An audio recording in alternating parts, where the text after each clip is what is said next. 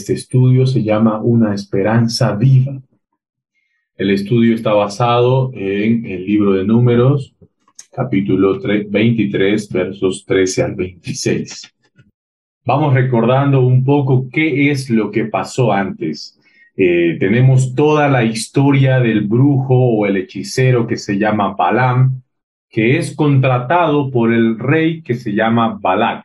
Este rey Balak contrata a este hechicero para que vaya y pueda maldecir al pueblo de Israel.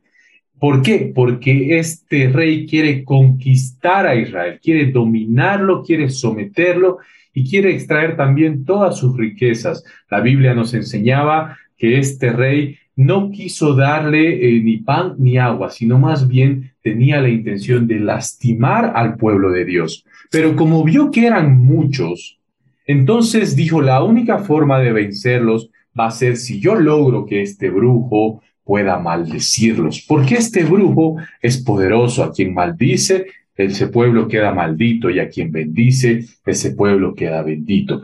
Entonces, Balaam al principio como que no quiere aceptar la oferta, pero es una oferta bastante tentadora que le hace el rey. Le ofrece mucho, mucho dinero, muchos recursos y además le ofrece fama.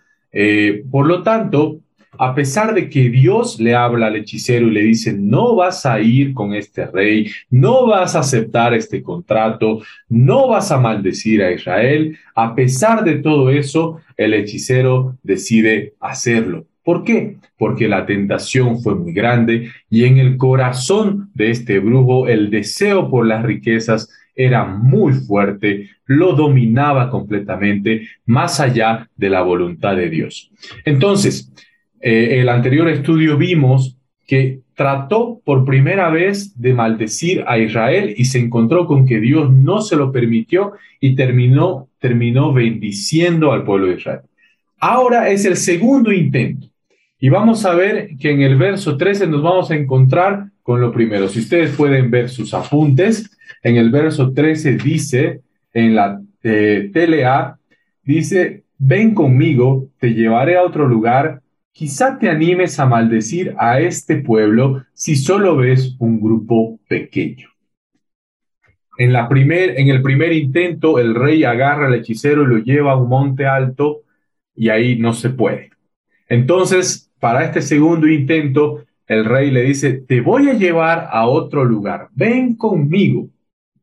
Quizás, si ves eh, un grupo más pequeño, quizás te animes. Uno se puede preguntar, se puede hacer la interrogante, a ver, ¿realmente en qué puede afectar que vaya de un monte a otro para que dé la maldición? Si Dios no quiere, si Dios no ha permitido, ¿qué sentido tiene que, que vaya al norte, al sur, al este o el este para tratar de maldecir a, Israel? ¿Ustedes qué creen, hermanos? ¿Por qué creen que eh, tomaron esta estrategia? ¿Por qué creen que el rey dijo, vamos a otro lugar? ¿Qué se les viene a la mente? A ver.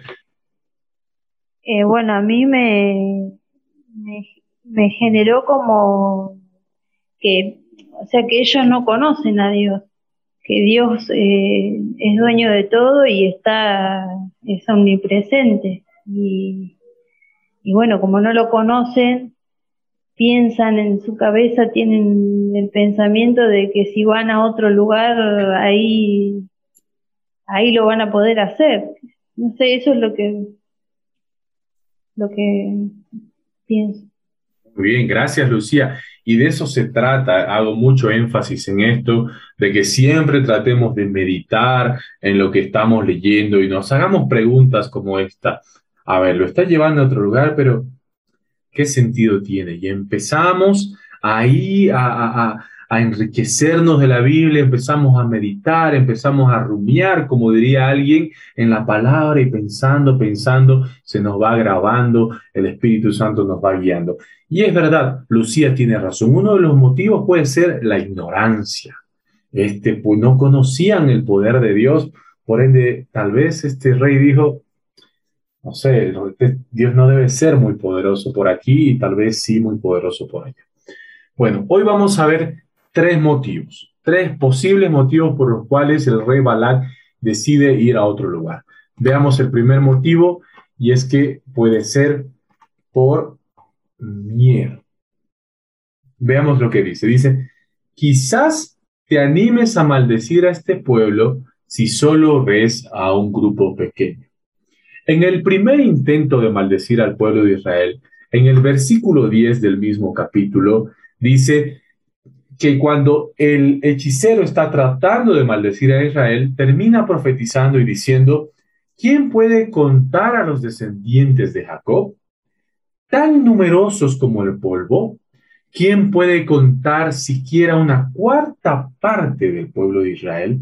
Es decir, que cuando este hechicero estaba en la montaña tratando de maldecir a Israel, se encontró con que el pueblo de Dios era enorme Habíamos visto en anteriores estudios que eran más de 3 millones de personas ahí en el desierto y seguramente tenían un ejército enorme también. Por ende, es probable que al escuchar el rey Balak la profecía de Balaam, ha pensado, pucha, tal vez este hechicero vio tanta gente y tuvo miedo. Por eso lo voy a llevar a otro lugar donde no se ve todo el pueblo y quizás así ya no tenga miedo.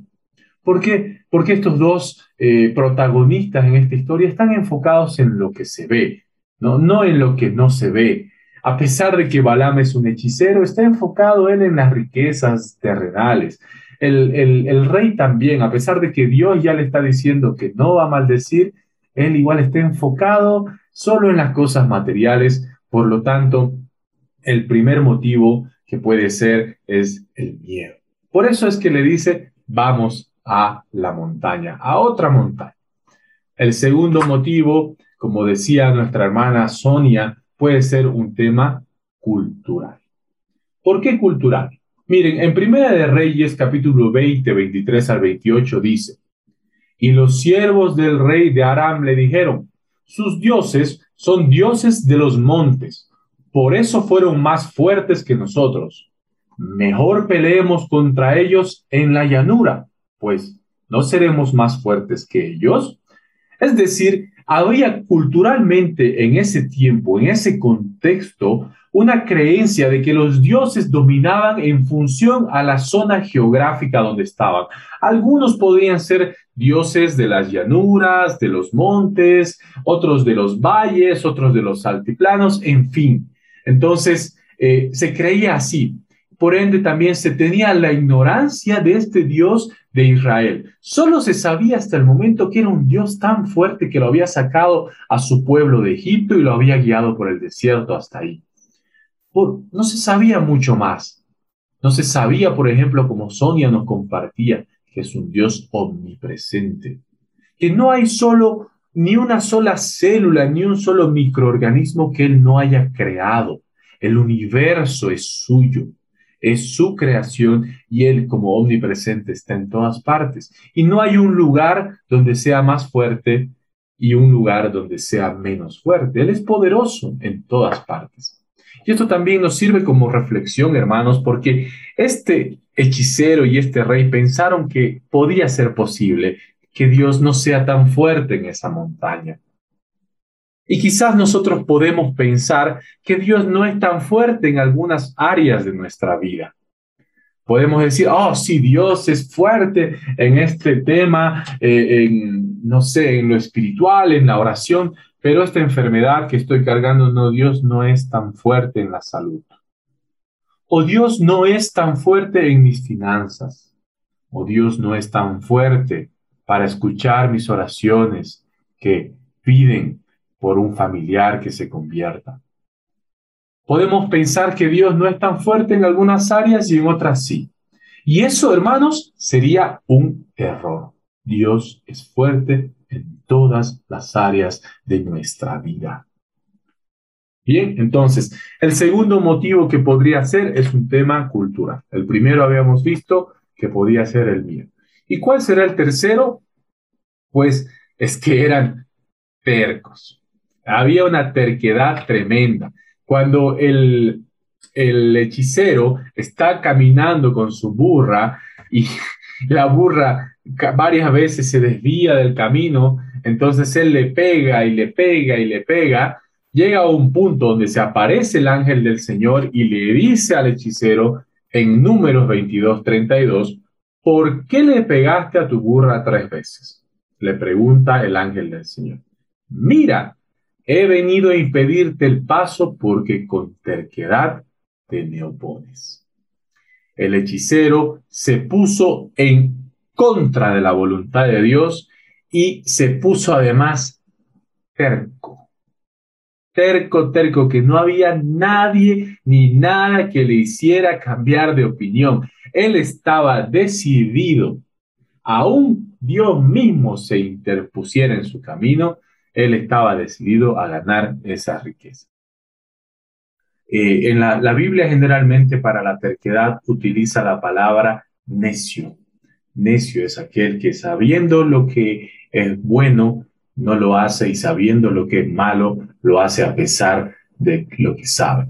Entonces, eh, y por ende no es sabio, es alguien necio. Y la Biblia nos enseña que el principio de la sabiduría es el temor de Jehová. Estos dos no tenían temor de Jehová, por ende eran necios. Pero tenían algo a su favor que al menos se valora. ¿Qué es? Pues ambos tenían fuerza de voluntad. Eran dos personas, uno un rey y el otro un brujo, con una fuerza de voluntad tremenda, con una determinación realmente que se puede ver en, nuestros tiempos. Personas que no temen a Dios, pero qué fuerza de voluntad para tratar de obtener sus objetivos. Vamos a ver un poco de esta fuerza de voluntad que estos dos personajes tenían. Primero, en el versículo 14.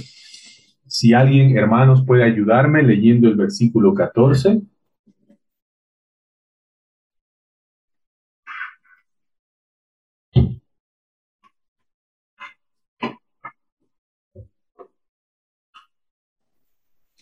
Ya, yo lo puedo leer. Adelante, por favor, eh, Henry. Dice, eh, Balak lo llevó al campo de Sofín, a la parte más alta del monte Pisgah.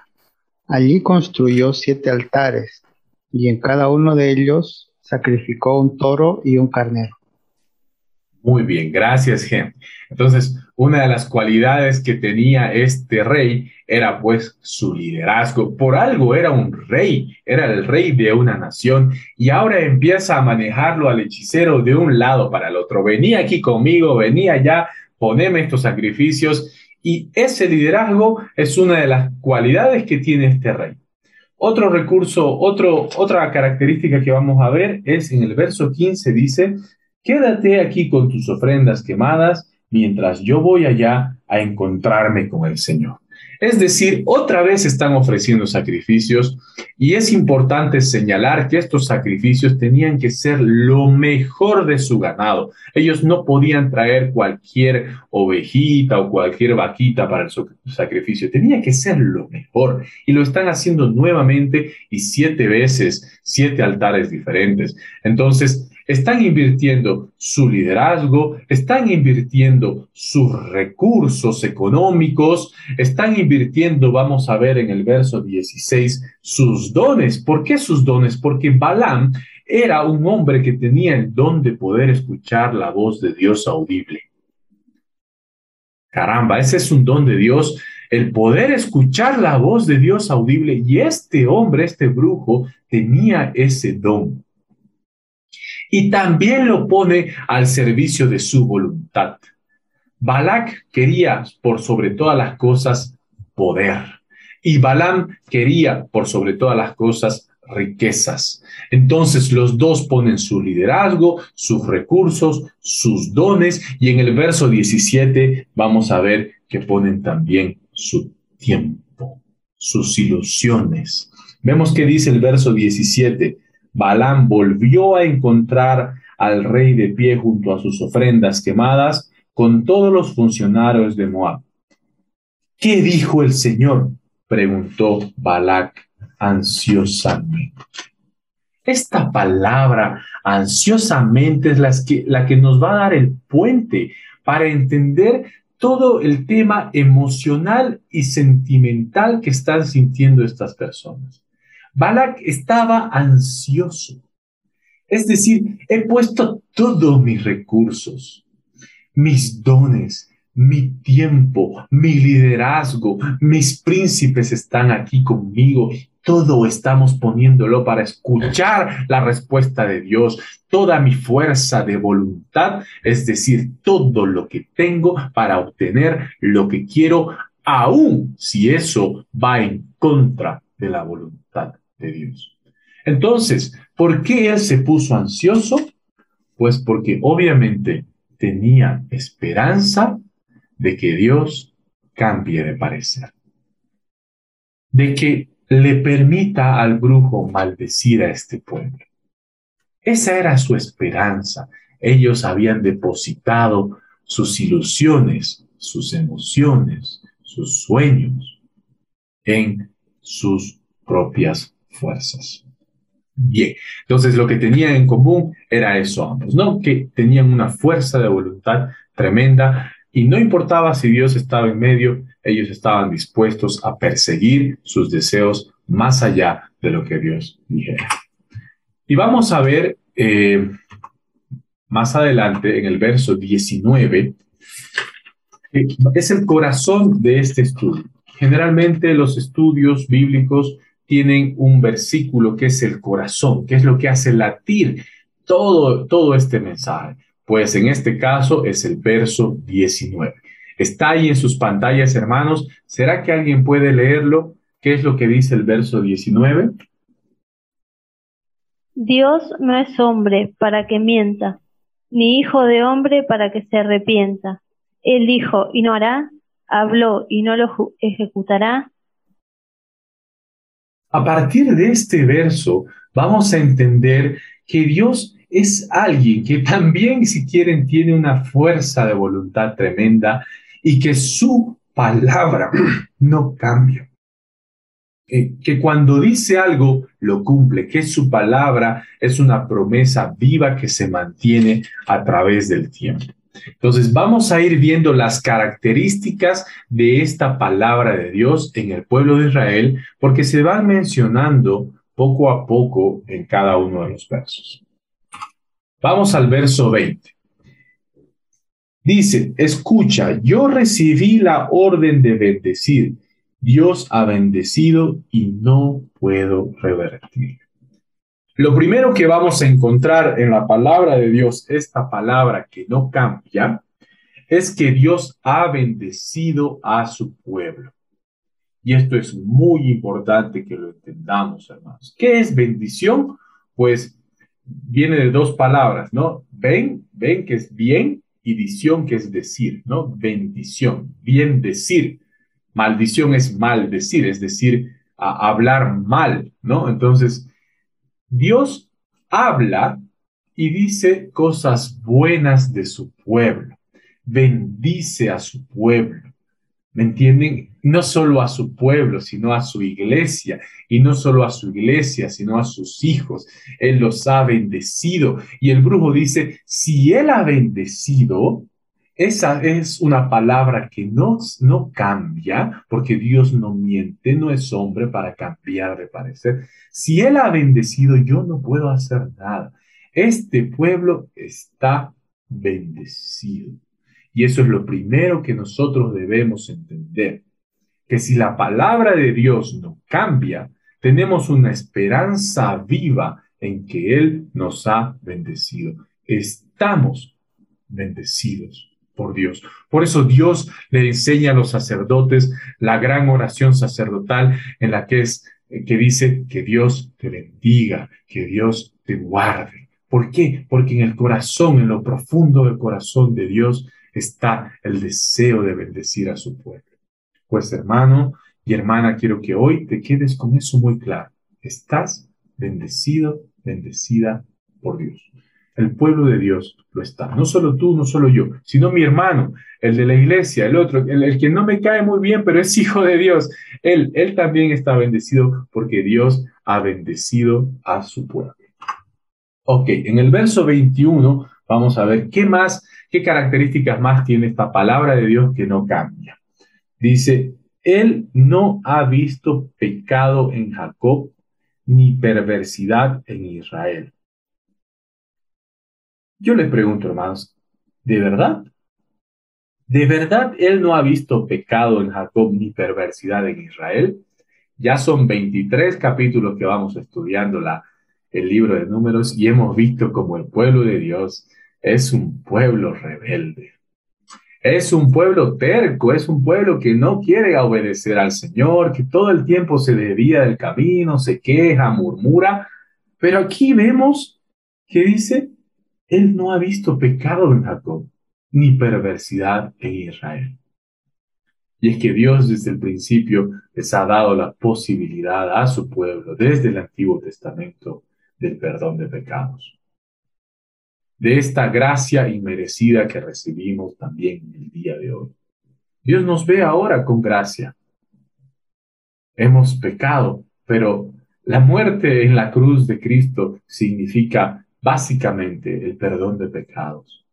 Que Dios ya no nos ve como injustos, sino nos ve como justos. Nos ve como aquel pueblo que no ha pecado, como aquel pueblo que no tiene perversidad. Y como, como hay gracia, entonces hay santidad. Y como hay santidad, la presencia de Dios está en medio de su pueblo. Veamos el verso 21, dice, el Señor está con ellos. Balaam está en los cielos, en, la montaña, en lo alto de la montaña, allá en los cielos, mirando y ve y dice, Dios está con ellos. No se puede ir en contra de eso.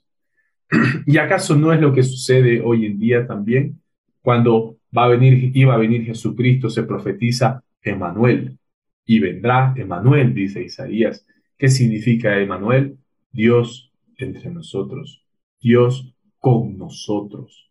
Entonces, cómo esta palabra de Dios desde el Antiguo Testamento en números hasta el día de hoy no ha cambiado y no va a cambiar su gracia, su presencia en medio de su pueblo, también su cobertura. Él es su rey, dice el verso 21. Hablábamos hace poco con mi esposa y decíamos, es un poco difícil entender para nosotros en la cultura latinoamericana cómo será tener un rey. ¿no? Porque los europeos, ellos, tal vez los ingleses entienden mejor qué es tener un rey, pero nosotros no. Y bueno, básicamente un rey es pues un líder. Un rey es alguien que cuida de los suyos, que los guía, que los protege y que los cubre. Entonces, Dios es el rey de su pueblo. Él es su guía, su protector, su cobertura. Por eso el brujo no puede hacer nada, porque él, ese pueblo tiene un rey y ese rey es Dios mismo. Entonces vamos a ver en el verso 22, vamos a seguir avanzando y todo esto son las características de la palabra de Dios, esta palabra que no cambia, esta palabra de Dios, de un Dios que no miente. ¿Qué dice el verso 22? Dios sacó a Egipto, lo sacó de Egipto para ellos Él es tan fuerte como un buey salvaje, es decir, libertad. ¿no? Este pueblo era un pueblo esclavo, oprimido por el faraón, pero Dios los libertó y también los guió en el desierto hasta este punto y los está guiando a la tierra prometida. Y en todo este camino Él los ha protegido. No les ha faltado alimento, ni vestido, ni agua, ni su presencia. Él ha estado ahí constantemente, guiándolos, protegiéndolos y dándoles libertad. Así como nosotros hoy, hermanos, hemos sido libertados del poder del pecado, el pecado que ya no nos domina, hemos sido libertados del poder de la muerte, porque hemos recibido, gracias a su amor y benignidad, hemos recibido vida eterna. Entonces, vemos que esta palabra sigue siendo la misma a través del tiempo. Vamos a ver en el verso 23 algo muy interesante. El, el brujo dice, Ninguna maldición puede tocar a Jacob. Ninguna magia ejerce poder alguno contra Israel, pues ahora se dirá qué maravillas ha hecho Dios por Israel. Es decir, ya está dejando claro el, el brujo que no se puede, que por más que él intente, no puede hacer nada contra el pueblo de Dios. Y hoy a veces en nuestra cultura pensamos que sí se puede, pensamos que, pucha, el hermanito le han hecho siete fumadas o le han hecho hay que hacerle una limpia o hay que llevarlo donde no sé quién y hay que hacerle un ritual y con hojas de no sé qué. No, no, no. La palabra es clara. No se puede hacer nada contra el pueblo de Dios Ninguna maldición puede tocar a Jacob, ninguna magia ejerce poder contra Israel. Y no lo dice el Carlitos, lo dice la Biblia, lo está diciendo Dios mismo por medio de este hechicero que trata de maldecir al pueblo, le está diciendo, no se puede, no vas a poder. Sin embargo, en ese gran no que Dios les está dando, ellos solo ven sí, sí, sí, sí, sí. Por eso puse en la imagen este no, que es toda una paradoja porque a pesar de que Dios les dice no, no van a poder, su esperanza no va a tener ningún resultado, ellos siguen y siguen intentando. Qué manera de insistir. Bueno, seguimos adelante y vamos a ver el verso, uno de los versos que más me gustan, es el verso 24, hermanos. Porque al principio está hablando de todo el poder y la maravilla de Dios. Y en el verso 24 se va a, cambiar la mirada y va a empezar a ver al pueblo de Dios. ¿Y qué características tiene este pueblo de Dios? Dice que este pueblo se levanta como una leona, como un majestuoso león que se despierta. Miren, estaba dormido, pero se despierta y cuando se despierta había sido un majestuoso león. Ellos, dice, se niegan a descansar hasta que hayan devorado a su presa y beben la sangre de los que han matado. Otra versión dice, son como una manada de leones en la TLA, lista para atacar a su presa. Israel no descansará hasta haber vencido a sus enemigos. Y yo digo, un momento, por favor, nos detengamos acá un segundo. Pensemos un momento de quién estamos hablando. El pueblo de Israel era un pueblo de esclavos, era un pueblo cobarde, era un pueblo sin fe, oprimido y sumiso. Cuando ellos salieron de Egipto, dice que Dios no los llevó directamente porque se iban a encontrar en el camino peleas y se iban a echar para atrás. Y de repente, ¿qué ha pasado? Han pasado 40 años y este pueblo ha dejado de ser un pueblo esclavo y ha pasado a ser un pueblo que de manada de leones, que no descansa hasta haber vencido a sus enemigos. Ha pasado de ser un pueblo, si quieren, entre comillas, perdedor, a ser unos vencedores. No descansará hasta que haya devorado su presa. No descansará hasta haber vencido a sus enemigos.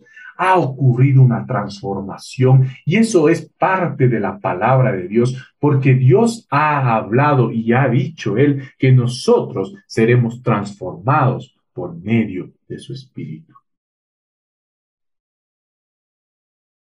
Hay áreas en nuestra vida que no hemos podido conquistar pues Dios está transformando. Y va a llegar un momento en el que despiertas como un león, como una leona, y conquistas esa área. ¿Por qué? Porque Dios transforma el carácter. Todos estamos en un proceso. Hay cosas que todavía nos cuesta más que otras, pero Dios está en medio de su pueblo. Él es su rey y lo guía. Y les da su espíritu para transformar ese carácter. Un pueblo esclavo pasa a ser a un pueblo conquistador. ¿Qué objetivos tienes en tu vida? ¿Qué áreas no, no has podido conquistar aún? Pues déjame decirte que estamos bendecidos el poder de Dios está con nosotros, transformando nuestras vidas y llevándonos hacia la santificación y hacia la glorificación, porque dice su palabra que seremos transformados a su imagen, perfectos delante de Él. Bueno, el pueblo de Israel, después de recibir todas estas palabras, estas promesas, ¿qué emoción creen que produce todo esto? Si sabemos que la palabra de Dios no cambia, ¿qué emoción creen ustedes que produce en, el pueblo de Israel y en nosotros el saber todo esto? Les hago esta pregunta abierta, hermanos. A ver, ¿qué, qué emoción creen que despierta al entender todo esto? Seguridad. Giovanna, ¿qué tal? Bueno escuchar. ¿Cómo están, hermanos? Buenas tardes. Buenas tardes. Seguridad. Muy bien, gracias.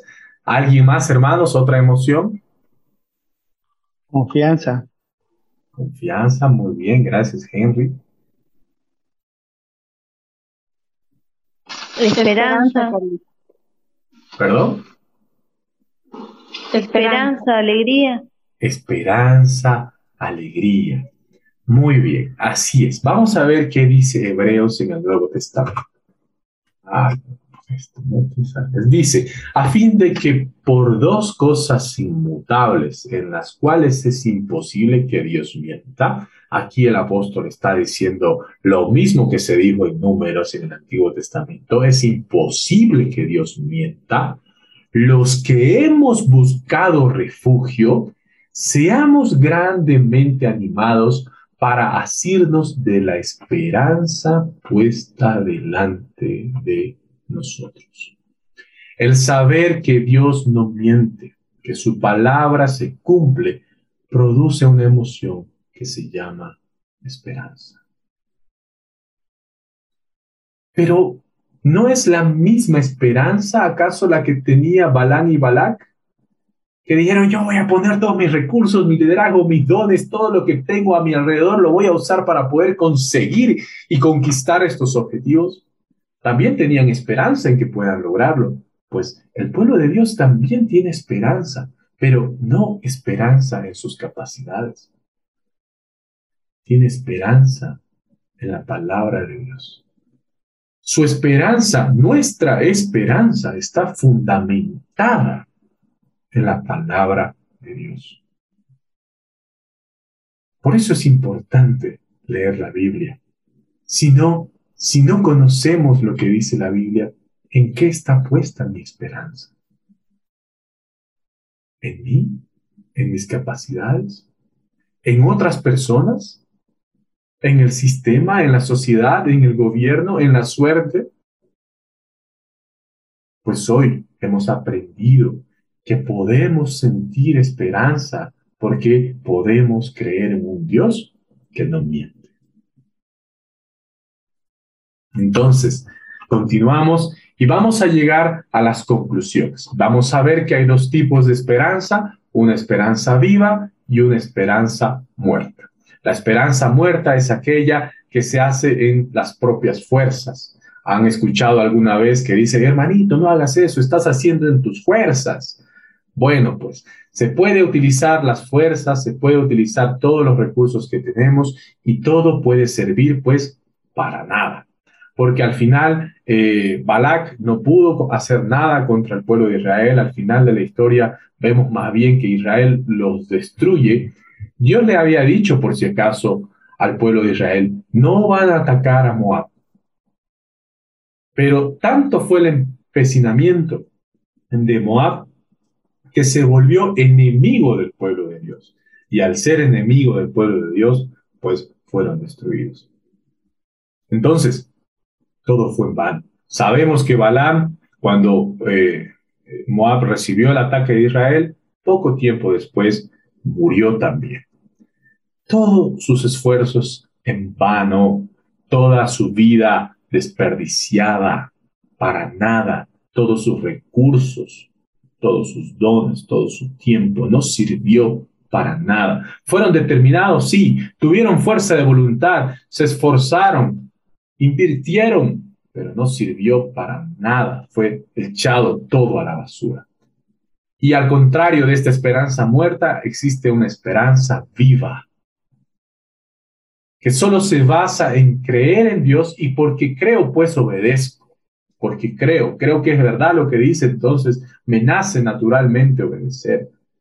Y esta esperanza se basa en que Dios nos mira con gracia, en que hemos sido bendecidos, en que Él es nuestra cobertura. Nada se puede hacer en contra del pueblo de Dios. No hay poder, no hay maldición, no hay nada que pueda hacerlo. Y confiamos también. Como alguien decía, me siento seguro, siento confianza en que esa transformación se va desarrollando en nuestro interior, desde lo profundo hacia lo exterior, no desde lo exterior hacia lo interior, no, sino es una transformación que va haciendo desde lo más profundo de nuestro carácter, va cambiando poco a poco, ¿por qué? Porque su poder está en nosotros, porque su palabra es poderosa, es una palabra viva, por ende produce una esperanza viva toda la inversión que se ha hecho en el reino de Dios, todo aquello que has creído, todos los recursos que has invertido, todo tu tiempo, todos tus dones, tu liderazgo o lo que tengas, que lo has puesto en manos de Dios porque tienes fe en que esa esperanza va a dar fruto, pues es una esperanza viva porque Dios no miente y la palabra de Dios se cumple. Balán quería riquezas a toda costa. Y Jesús en el Nuevo Testamento le habla al pueblo de Israel y le dice, ¿por qué no mejor se enfocan en hacer riquezas para el cielo? Porque aquí en la tierra estas riquezas el ladrón las roba y la polilla se las come. Es una, al final una riqueza que no va a perdurar. ¿Qué, ¿Qué tal si haces riquezas en el cielo que son riquezas eternas? Y si Dios ha dicho que hay riquezas en el cielo esperándonos, es verdad. Si Dios ha dicho que hay moradas en el cielo esperándonos, es verdad. Que hay vida eterna, es verdad. Entonces es una esperanza que no defrauda. Es una inversión que vale la pena. Muy bien, hermanos. Entonces, terminamos el estudio de hoy con esos versículos. Ya el verso 25 y el verso 26 hablan solamente de la reacción de, de Balak, que es la misma en, todas las, profecías, que le dice, no, eh, está bien que no los bendigas, entiendo que ya no los bendigas, que no los maldigas, pero al menos no los bendigas, le dice, ¿no? Y es que no tiene alternativa. Dios, la voluntad de Dios es mucho más fuerte. Entonces, ahora me gustaría escucharlos, hermanos, tenemos unos minutos para eh, que yo pueda conocer un poco más eh, cómo están interpretando este texto, qué enseñanzas se llevan de lo que acabamos de estudiar hoy día. Así que eh, el micrófono está abierto para que todos puedan participar. Siéntanse libres de hacerlo y empecemos a conversar. ¿Qué hemos aprendido hoy de lo que acabamos de estudiar? Adelante, hermanos.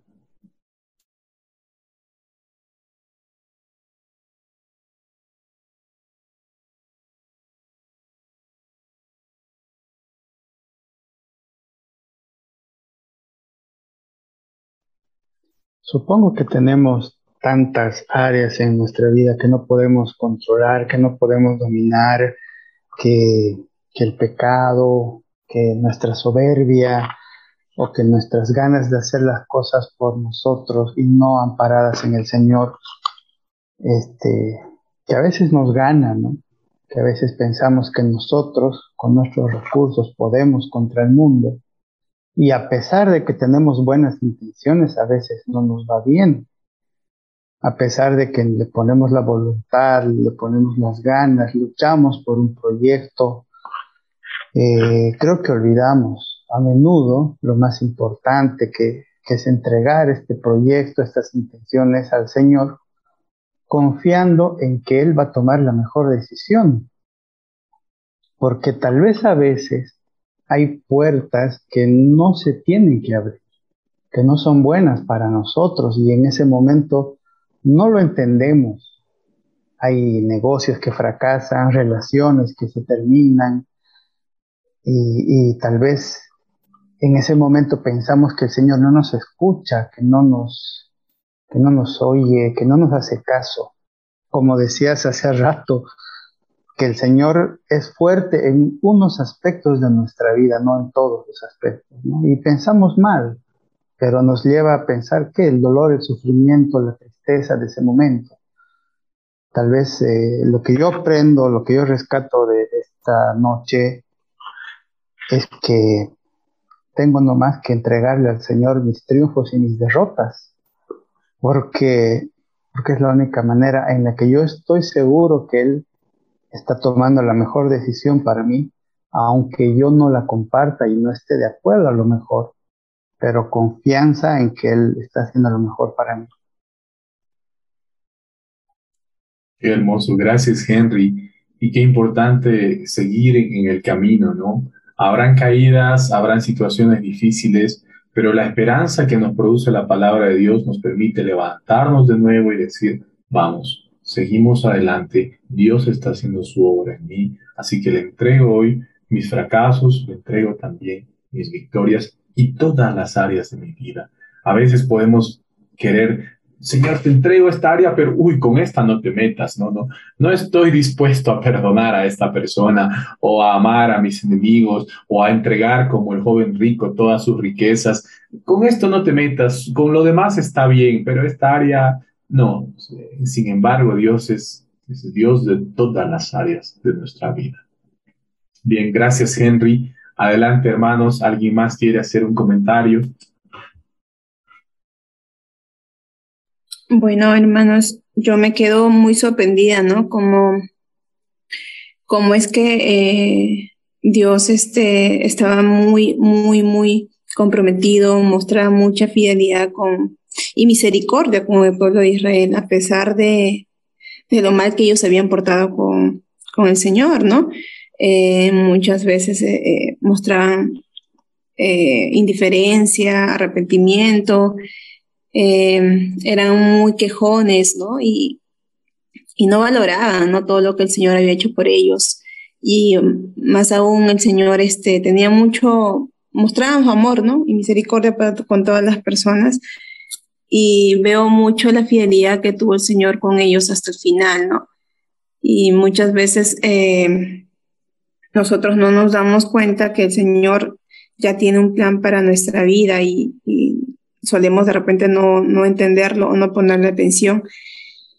Y siempre vamos a tener frente a nosotros a un Dios fiel, ¿no? Que siempre va a esperarnos, siempre nos va a amar, pero la decisión está en nosotros, ¿no? Si somos oidores de su palabra, si somos hacedores de su palabra, si somos fieles con el Señor, si solo nos conformamos con este mundo o queremos ir más allá, que es eh, agradar a Dios con nuestra vida, pensando en, en el después que pasará en este mundo, porque sabemos que en este mundo eh, estamos por un tiempo determinado, ¿no? Un tiempo temporal.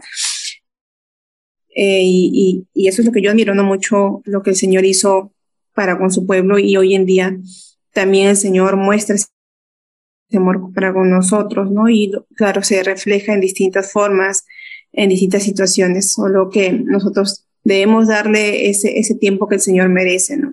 y no afanarnos con las cosas de la vida, con las necesidades que, bueno, nos toca hacerlo, pero sin dejar ni quitar el lugar, el primer lugar que le pertenece a nuestro Señor. A hermanos. Gracias, gracias, Giovanna. Me hacías, pensar en esta parábola de las semillas, ¿no? Recuerdan que hay una semilla que cae en un terreno y empieza a crecer, pero dice que los afanes de este mundo empiezan a ahogar la semilla y al final muere. Y es, importante entender que, como dice Giovanna, estamos de pasada y las cosas de este mundo son temporales, pero cuidado, porque los afanes de este mundo pueden hacer que la plantita muera, dice, ¿no? Entonces, pongamos nuestra mirada en esa esperanza que no defrauda, en las cosas que van a producir, si quieren, riquezas en el cielo. Nos podemos ir con esa tarea hoy día. ¿Qué puedo hacer para tener riquezas en el cielo? Estoy invirtiendo todos mis recursos para ganar este, este monto aquí en la tierra, pero ¿qué puedo hacer para tener mi cuenta en el cielo? Porque si Dios ha dicho que hagamos riquezas en el cielo, es que hay riquezas en el cielo. Entonces, ¿qué tal si nos vamos pensando en algunas aplicaciones de qué puedo hacer que honre a Dios y que pueda producir riquezas en el cielo? Bien, hermanos, ¿alguien más tiene algún comentario? Tenemos espacio para una persona más y luego terminamos la clase. Bueno, quiero decir eh, que realmente es un privilegio eh, que podamos ser sus hijos, que nos elija para que le podamos obedecer y amarlo, ¿no?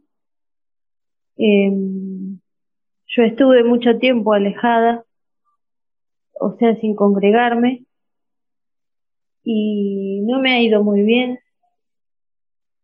Eh, justamente hoy estuve orando, oré mucho y, eh, y siento como que en esta hora me estaba hablando personalmente a mí, porque mm, a veces como que no, no soy consciente del todo de, del Dios que tengo.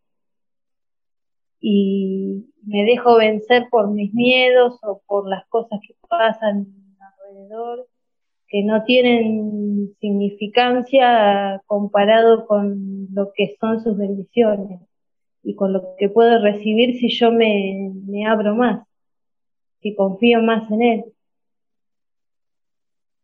Y bueno, eso quería decir, del privilegio que tenemos de, de poder tener fe en este Dios vivo que mucha gente no lo conoce y que quizás nunca lo van a conocer.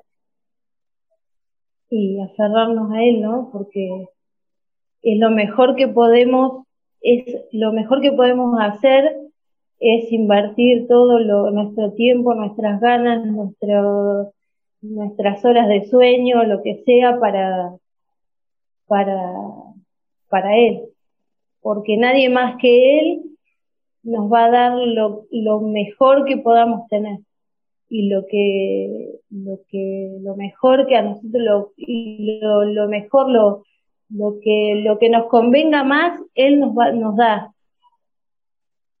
Eso quiero decir. Gracias Lucía y qué bueno qué bueno que estés orando qué lindo que el Señor te esté respondiendo de eso se trata de eso se trata de todo esto.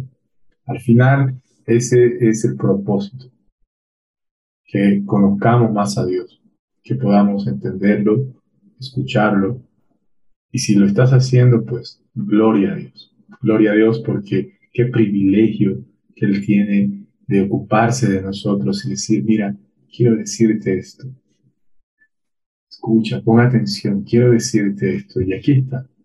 Ya te lo dije, y, él, y, créeme que Dios va a seguir insistiendo. no, no, es alguien que se da por vencido con nosotros. Él va a seguir insistiendo.